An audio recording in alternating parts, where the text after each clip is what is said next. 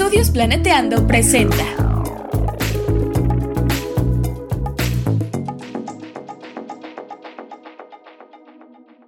Bienvenidas Bienvenidos. y bienvenides al chismecito ambiental, En este podcast nos preocupa nuestro hermoso planeta, pero también toda la vida en él. incluyéndonos. Queremos compartirles algunas reflexiones, ideas y echar el chal un ratito con ustedes y nuestros invitades. Pónganse cómodos y tomen agüita. Hola, hola, ¿cómo están? Estamos de nuevo muy emocionadas por el tema que vamos a hablar hoy. Súper Y hoy- contentas. Sí, y hoy tenemos un invitado especial. Él es Víctor Manuel Campuzano de la Subdirección de Sanidad en Vida Silvestre, pero también es un- una gran persona y un gran dibujante. Tiene Sí. un Instagram Síganlo súper chido. En lápiz animal. sobre vida silvestre y otros bichos muy bonitos. Y el tema que vamos a hablar hoy, que queremos compartirles algunas reflexiones, opiniones, experiencias, es sobre biodiversidad y sus amenazas. Y en este caso, pues claramente desde la experiencia de Vic en México. Entonces, cuéntanos, Vic, cuéntanos de ti. Hola, no, pues primero gracias por la, la invitación, la verdad es que contento de estar con ustedes, ya las he escuchado en algunas otras charlas, como dicen ustedes, para echar el charlo un rato. Este, la verdad contento la invitación y como decías, pues bueno, platicarles muy brevemente lo, que hago. Soy médico veterinario, que también eso es algo importante de mencionar. Posiblemente no tengo todo el bagaje de un biólogo o de un ingeniero eh, ambiental. No sé mucho de, suelos como ustedes son expertas, por ejemplo. Así que, pues, bueno, hablaré desde la perspectiva que yo conozco de médico veterinario y de mi chamba en la subdirección de sanidad, en la Dirección General de Vida Silvestre para la Secretaría de Medio Ambiente y Recursos Naturales. Que bueno, la ventaja de esto es que me ha dejado visitar si no es que todo el territorio nacional, gran parte de él, y conocer los lugares donde se desarrolla esta biodiversidad.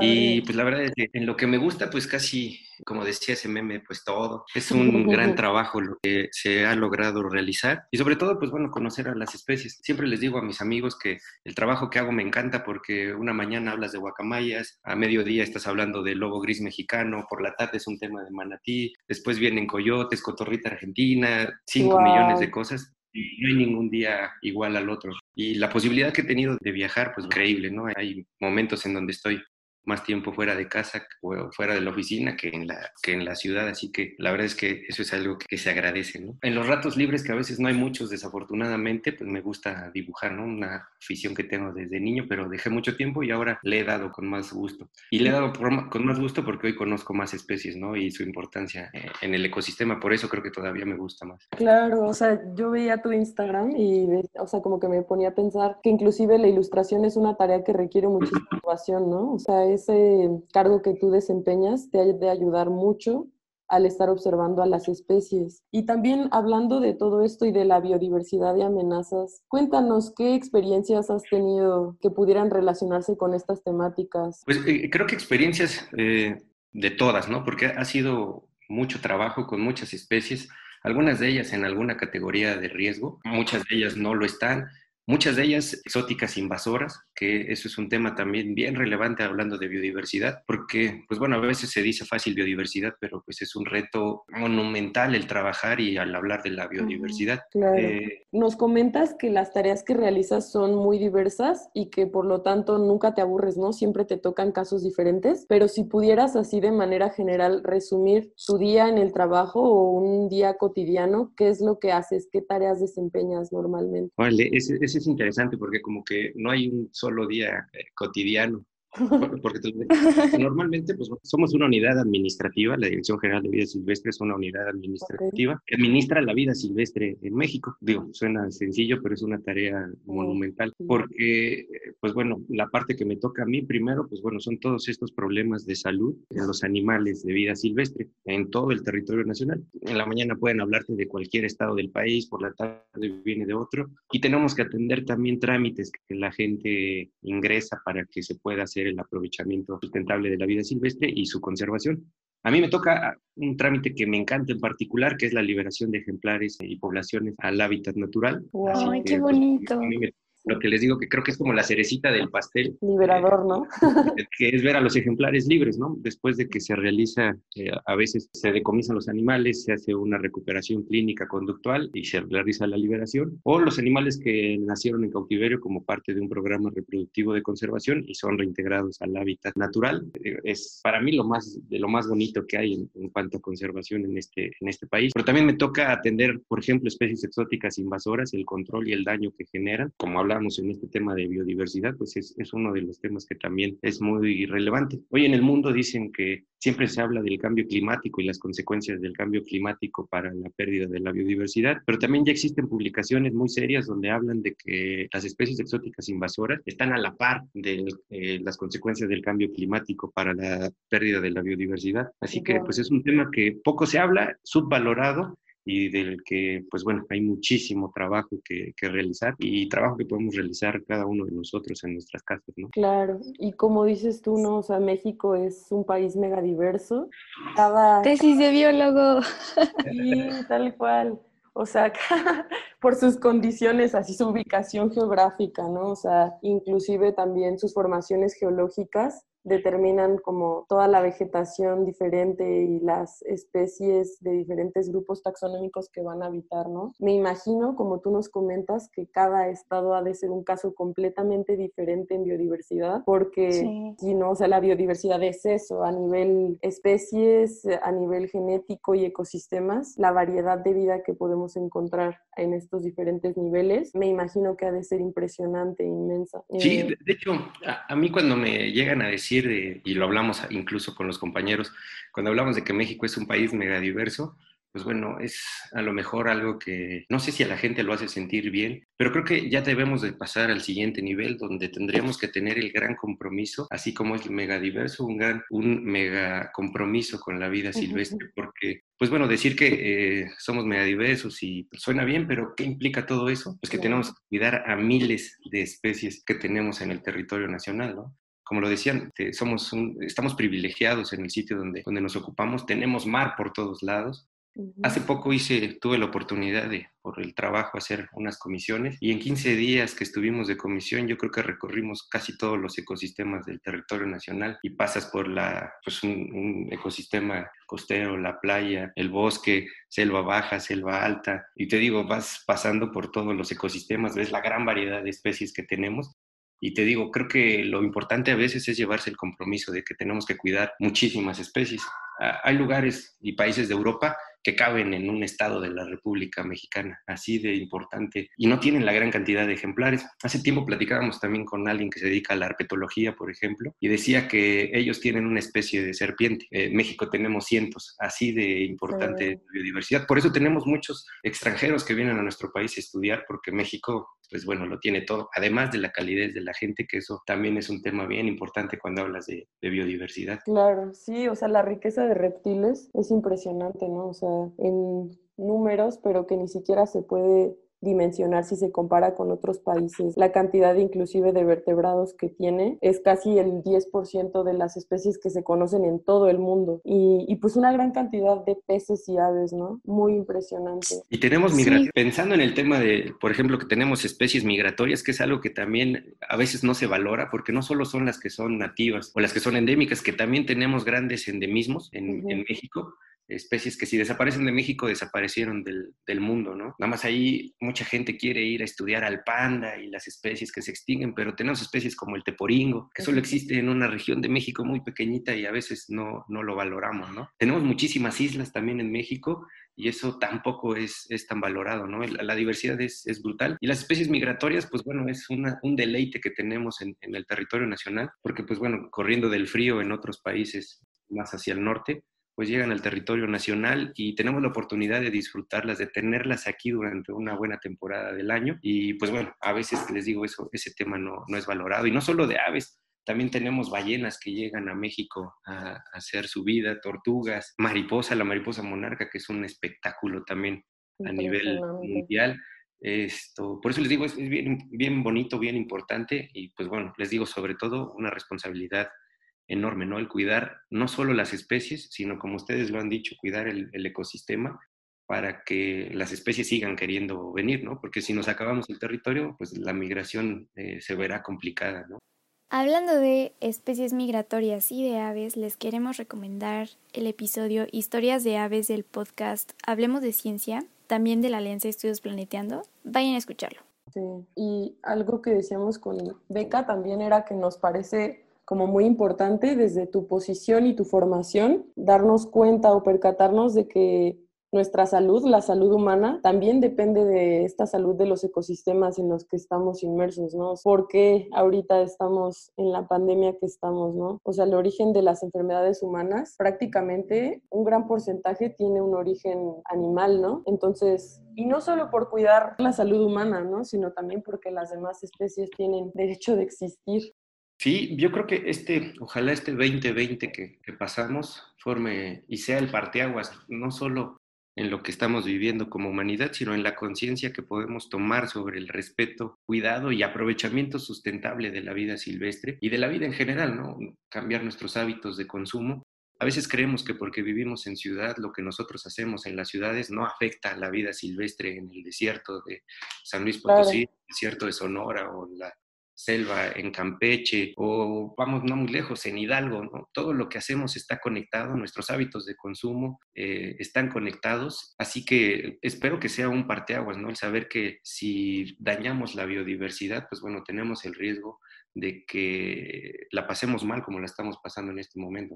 Eh, muchas de las enfermedades que tenemos, a mí me gusta decir que no vienen del origen animal, sino que las compartimos. E, eso nos genera, mucha gente habla de zoonosis como las enfermedades que nos transmiten los animales al hombre, pero a mí me ha encantado la definición, incluso la Organización Mundial de Sanidad Animal lo llega a mencionar como las enfermedades que compartimos con los animales, porque creo que eso nos vuelve corresponsables de las acciones que se realizan y del cuidado que tenemos que tener de estos, de estos ejemplares para evitar que enfermedades que están apartadas puedan llegar a las ciudades. Cada vez hemos llevado a la vida silvestre a estar arrinconada y la arrinconamos cada vez más y ese estrecho contacto que antes no existía, pues hoy nos vuelve más vulnerables a padecer de enfermedades. Hoy más que nunca en la historia de la humanidad hemos presionado la vida silvestre, hemos presionado nuestra capacidad de resistir a las enfermedades como jamás se ha hecho. Sí, sí, sí, tenemos que estar todo el tiempo informándonos. Y bueno, hablando de esto, también nos gustaría saber un poco qué es lo que nos podrías decir, por ejemplo, de la aplicación de la NOM 059 COL, que es la que habla de la protección ambiental de especies nativas de México de flora y fauna silvestres, estuvimos como checando y viendo que inclusive hay como un inventario de las especies que están amenazadas, pero ya está un poco desactualizado. ¿Qué opinas tú acerca de, la aplicación de, esta norma? A, ese respecto, pues bueno, no solo es, está esta norma, la 059 Semarnat 2010, que para los que trabajamos ahí es como la Biblia, la tenemos todos para la consulta en todo momento, porque como lo dices, es, es un inventario de las especies que se encuentran en alguna categoría de riesgo, porque esta, esta lista, esta norma oficial mexicana genera un listado y la categoriza en probablemente extinta en el medio silvestre, en peligro de extinción, amenazada y protección especial, eh, no es lo mismo estar en alguna de estas categorías, ¿no? No es lo mismo estar en protección especial o estar amenazada, estar en peligro de extinción o como le sucedió a algunas especies que las declaramos probablemente extintas en el medio eh, silvestre. Y reaparecieron. Reaparición, sí, este, por ahí, si hay tiempo, les platico el caso del lobo gris mexicano, por ejemplo. Sí, claro. Esto, y bueno, esta, esta lista eh, se actualizó en el 2010 porque la norma existe, pero el listado es el que permite realizar una actualización. Y de esta se realizó una, una actualización. En el 2019, la norma sigue igual porque los criterios para clasificar a los ejemplares en alguna categoría de riesgo no ha cambiado, pero sí la lista porque, pues les digo, va, va evolucionando. A veces no tan rápido como quisiéramos porque los estudios de las poblaciones, hablando de un país megadiverso como este, son muy complejas eh, y los recursos para realizar estos estudios eh, son muy, muy altos, ¿no? Económicos, este, de equipo, de personal capacitado con técnicas adecuadas para poder categorizarla. Pero bueno, no solo existe esta lista, ¿no? Existe la Ley General de Vida Silvestre que da todos los lineamientos para el aprovechamiento y la conservación de las especies de vida silvestre, incluyendo las que se encuentran en esta norma, el reglamento de la Ley General de Vida Silvestre, la Ley del Equilibrio y Protección al Ambiente, del Equilibrio Ecológico y Protección al Ambiente, que es como la ley madre de todas las demás leyes que tienen que ver con, con la vida silvestre. Eh, el reglamento de esta ley del equilibrio ecológico. Eh, existe también, aparte de este listado de las especies eh, en alguna categoría de riesgo, un listado de las especies prioritarias. En México existe una lista de especies prioritarias para la conservación, porque bueno, los recursos que se tienen son poquitos para poder atender a los ejemplares y se ha visto que si conservamos, por ejemplo, al jaguar, el jaguar funciona como una especie sombrilla, paraguas, como le dicen, que conservando al jaguar conservas a todas las especies que se, de las que se alimenta el jaguar y a su vez todas las plantas este, y el medio donde se eh, mantienen las especies de las que se alimenta el jaguar. Por eso le dicen una especie sombrilla. Y muchas veces los recursos van enfocados a la conservación del jaguar porque sabemos que si el jaguar sobrevive es porque tiene presas y si las presas sobreviven es porque hay alimento para esas presas. Así que se vuelve una cadena importante. Eh, existe también un listado de especies exóticas invasoras, eh, publicado también en el Diario Oficial de la Federación, que te dice cuáles son las especies exóticas. Tiene saber cómo, cómo conservarlas y cómo aprovecharlas eh, sustentablemente, ¿no? Es, es, importantísimo que esto suceda y qué bueno que existe una legislación al, al respecto. Sí, oye Vic, y por ejemplo, ¿los corales están considerados en las especies prioritarias? Eh, sí, de hecho, este, ustedes lo ven, están eh, puestos en estas especies eh, prioritarias para la conservación también, porque, pues bueno, son especies, pues bueno, es la guardería de los peces en el mundo, ¿no? Genera un valor importantísimo a los ecosistemas costeros y de ellos, pues bueno, viene la vida casi en todo el, eh, en todos estos ecosistemas y por consiguiente casi en el, en el, planeta. Y sí, sí están considerados, hay acciones para su cuidado, para su conservación. De hecho, he tenido hasta la fortuna de que nos ha dado autorizar la liberación de coral en algunas, en algunas zonas, dada la gran importancia que tiene esta especie. Y a mí me parece, bueno, muy sorprendente de los corales que existe como esta diferencia entre corales de, les llaman corales de aguas tropicales y corales de aguas frías. No sé si lo han escuchado y realmente los corales de los que más se hablan y los que más se conocen, así, cuando uno habla de un coral y piensa en un coral, normalmente piensa en los de aguas tropicales, que son de aguas un poco más someras. Pero en México, por ejemplo, en el Golfo de México, tenemos corales de aguas frías que pueden llegar a habitar desde los 45 metros de profundidad hasta los 1000 metros, 3000 metros. O sea, tienen unas profundidades muy...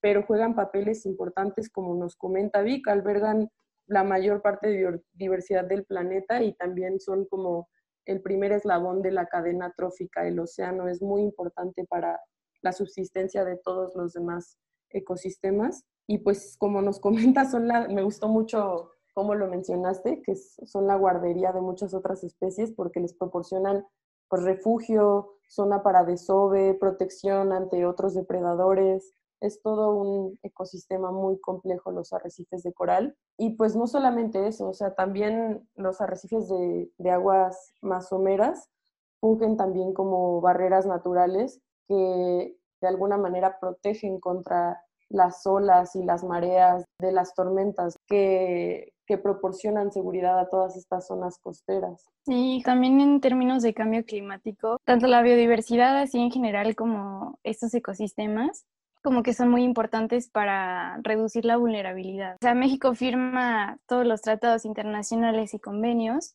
pero a la hora de que esto baja, eh, digamos, a las NOMS y al presupuesto, pues ahí como que se disuelve un poquito y es muy, muy complicado.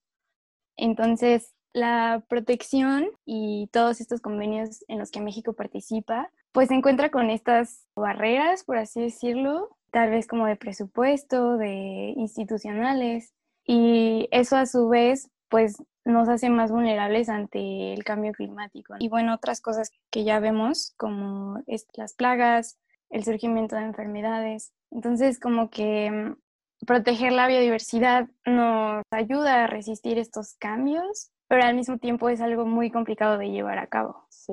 Pues sí, la verdad es que existen retos muy grandes. Como les decía, uno de, las, de los desafíos que presenta México es la extensión territorial, ¿no? Creo que somos el país número 14 en cuanto a extensión territorial en el, mundo tener tantas costas en el territorio nacional, pues bueno, también implica un, un, problema.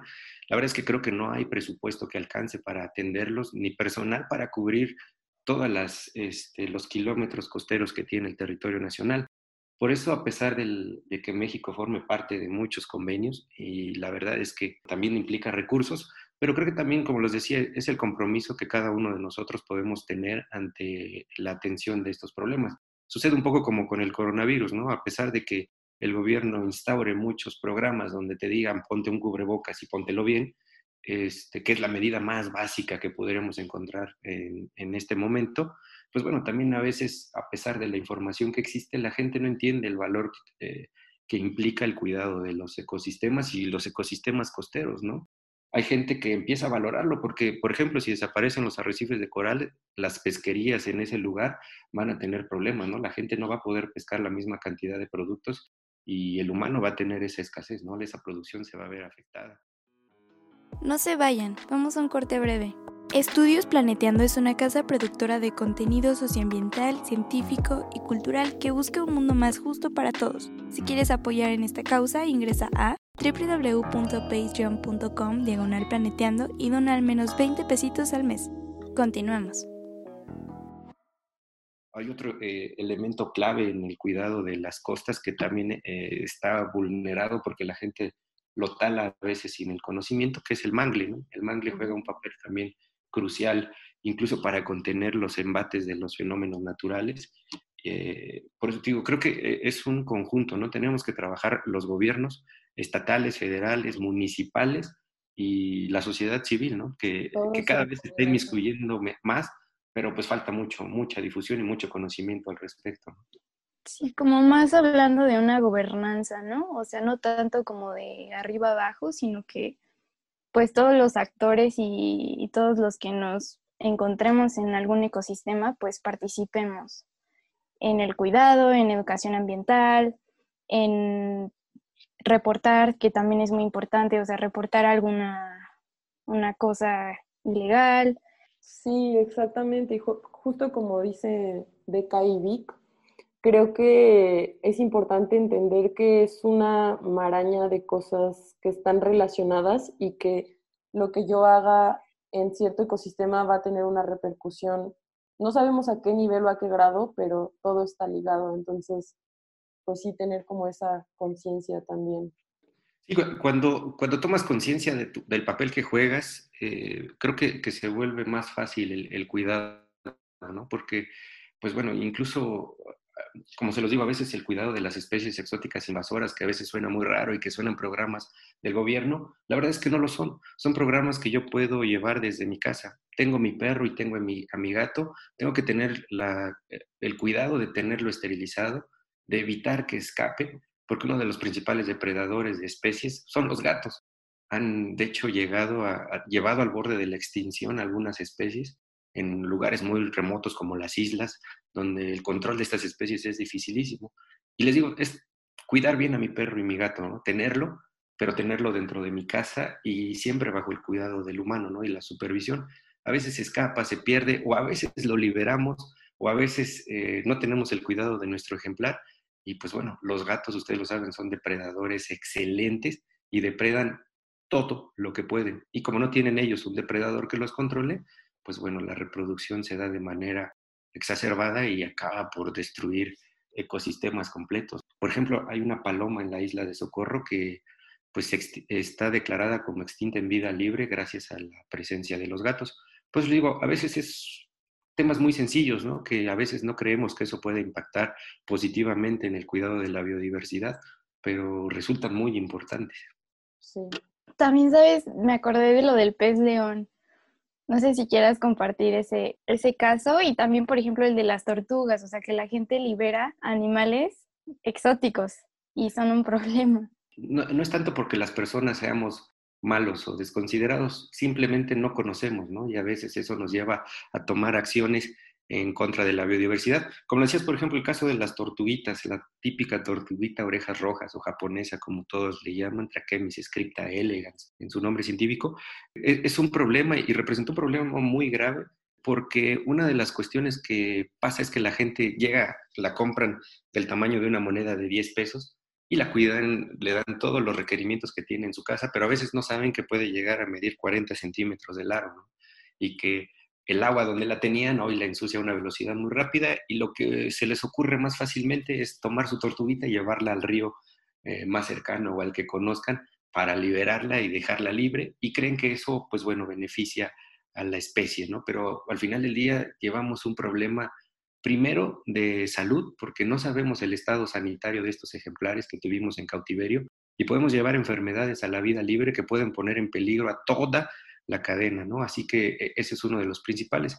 Y la otra es que llevamos una especie exótica invasora a un río. Y si alguien tenía una tortuguita y la liberó, pero esa idea también la tiene otra persona, va a llevar otra tortuga. Y la verdad es que estos ejercicios se han replicado muchas veces. Y si coincide que son macho y hembra, pues bueno, la reproducción de estas especies, que por lo general, valga la redundancia, les llaman generalistas, que se alimentan muy bien de todo, que resisten las condiciones climáticas, que no necesitan muchos, muchas condiciones eh, para poder sobrevivir, pues se reproducen, se multiplican y el grave problema es que desplazan tortugas nacionales, porque México tiene también una gran variedad de tortugas y estas tortugas tienden a desplazar a las otras porque compiten por el hábitat y por el alimento, ¿no? Eh, y eso hace que la, la, diversidad de estas especies pues vaya, vaya disminuyendo. Muchos de los programas de conservación incluye primero el cuidado y la eliminación, control de las especies exóticas invasoras, para después recuperar el hábitat y buscar la reintroducción de especies eh, nativas. Incluso esta, esta, esta, tortuguita de orejas rojas, ella es, eh, su distribución es hacia el norte del país, pero ya muy hacia el norte del territorio nacional. Y pues bueno, hoy desafortunadamente la podemos encontrar en muchos de los cuerpos de agua alrededor de todo el territorio nacional. En el caso pues, que decías del pez león, pues bueno, es un caso también muy complejo porque ese se encuentra hacia la península y donde, pues bueno, estos ejemplares, normalmente, por ejemplo, su, naturaleza es ser muy eh, solitarios, pero hoy en día, eh, ya que se encuentran en el territorio nacional, han buscado formar colonias y cambió su comportamiento para poder sobrevivir, ¿no? Y pues bueno, también compiten con nuestras especies nativas por la distribución. Incluso hubo un momento donde los, se hizo trabajos para controlarlos y a cierta altitud se ponían redes para sacarlas.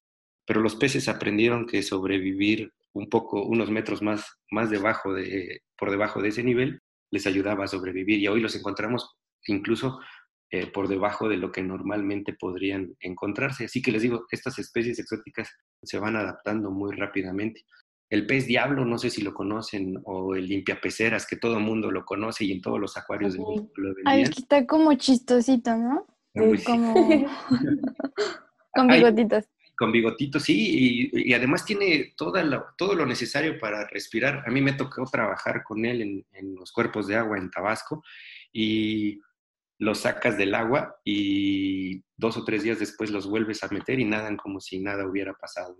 Esta es una de las especies eh, que está generando estragos en todos los cuerpos de agua dulce del territorio eh, nacional. Es a veces ya raro y difícil encontrar cuerpos de agua que no tengan la presencia de estos ejemplares. Digo, los hay, pero pues bueno, se han distribuido por muchos, muchos eh, lugares porque la gente los tenía en su pecera y estos animales crecen y son voraces también y lo que hace la gente es llevarlos al río y los libera.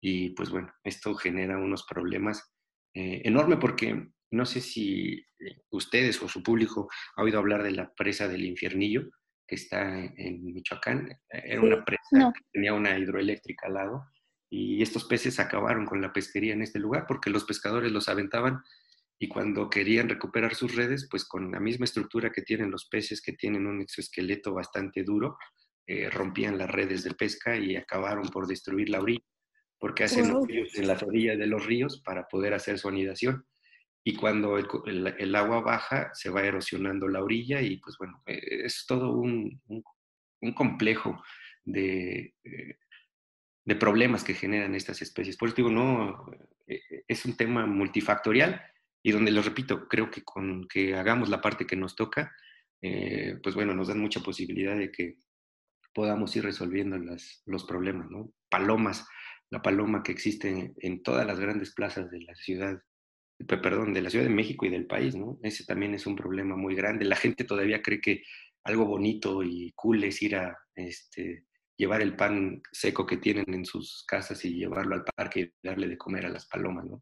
La paloma eh, común es una especie que no es nativa y que ha desplazado a todas nuestras especies porque, pues bueno, ustedes lo ven, son voraces, son muy prolíficas, así que es un problema no solo de medio ambiente, sino también el daño que genera a, a la infraestructura, ¿no?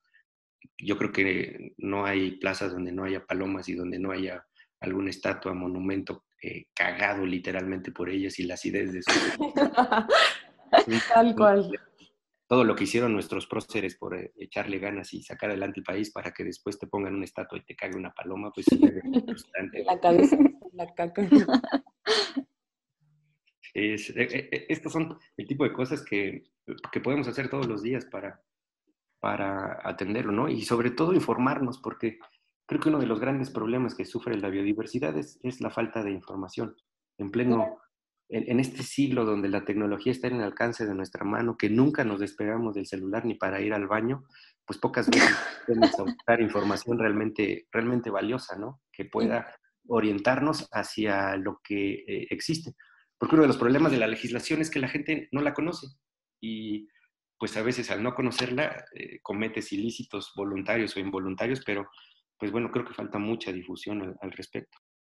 Sí, que todas las amenazas que existen hacia la biodiversidad, pues nosotros mismos las estamos generando. A mí me pareció muy interesante lo que nos cuentas, porque creo que, que son cosas, historias que nosotros mismos hemos escuchado, inclusive puede ser de personas cercanas, que como dices tú, van a dejar a la tortuguita, van a dejar al patito y pues no se miden las, consecuencias negativas que pueden tener hacia todo el ecosistema.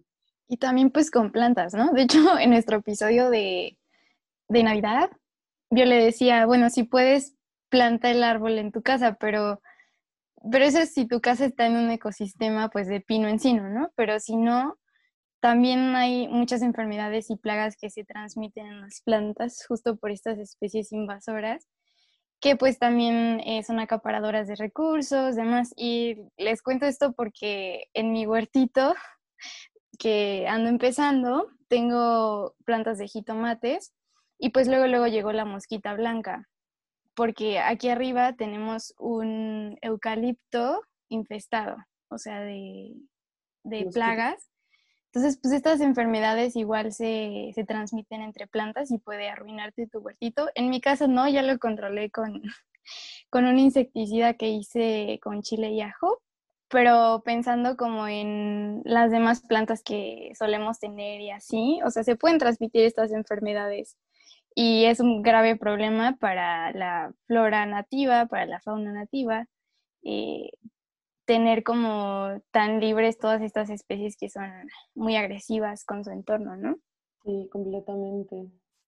Ah, de eso tengo una, una, historia también interesante. Hay en la ganadería, por ejemplo, ahorita que hablan de plantas, eh, hay un zacate que se llama zacate buffel que la gente utiliza para darle de comer al ganado. Y pues bueno, no hay tanto problema en el continente, pero como les decía, México está lleno de islas y lo que hemos visto es que a veces las aves cuando están en, eh, contacto con el zacate llevan la semilla y volando llegan hasta las, las islas y en un ecosistema insular pues las eh, plantas se reproducen sin un control y esta planta se llega a prender casi por cuando las temperaturas aumentan mucho. Imagínense un incendio en una isla donde a veces la marina tiene viajes eh, programados para llevar personas o llevar eh, insumos a las islas y cómo lo controlas, ¿no? Son lugares donde ese es uno de los principales problemas. Controlar un incendio en una isla es una de las cosas más complicadas que hay, porque la única agua que puedes tener en algunos casos pues es el agua del, del mar, ¿no? Y no es accesible a la zona donde presentó. Hay islas como la isla este, Tiburón, que son enormes, eh, que pues bueno, es casi del tamaño de las, más grande que el tamaño de la Ciudad de México, yo creo. Este, así de complejo puede llegar a ser un, un, programa de control. Sí, oye, y para ir concluyendo, o sea, ¿qué, ¿qué podríamos hacer así los oyentes y como personas, ciudadanos organizados, no sé, eh, para tener una mejor relación con la biodiversidad y cuidarla? O sea, ¿qué consejos nos darías? O sea, ya nos contaste un poquito sobre gatos, perros, y así, pero ¿algún otro consejo? Tortugas. Creo que desde mi perspectiva, una de las cosas más importantes es conocer a las especies. Eh, muchas veces, eh, y ese también es un trauma personal que tengo, eh, los niños de primaria, secundaria conocen más las especies de África que las propias especies que nosotros tenemos en el territorio nacional, ¿no? Hablarles de un berrendo es una palabra que ni siquiera saben pronunciar, ¿no? Un pavón este, son cosas que no conocemos y creo que hace falta primero difundir sobre las especies que tenemos en el territorio eh, nacional, ¿no? Alguna vez hablaba con alguien de un chiviscoyo, por ejemplo, y nos causa hasta gracia la palabra, pero es una ave hermosa. Y uno de los principales problemas es que desconocemos esta riqueza. Siempre decimos que somos un país mega diverso, pero no lo conocemos, no conocemos las especies. Y uno de los principales eh, puntos es conocerlas y saber que, pues bueno, conservando el medio ambiente podemos conservar a las especies. Mejorar nuestros hábitos de consumo, les digo, todo lo que nosotros hacemos en las ciudades impacta y impacta negativamente. Y pues bueno, si buscamos cambiar nuestros hábitos de consumo a hábitos que nos ayuden a cuidar más el ecosistema, los animales van a tener un sitio donde, donde, donde cuidarse, ¿no? Y sobre todo también informarse de la legislación, porque eso es un tema muy importante. En México existe el aprovechamiento de las especies, es, una, es un tema legal.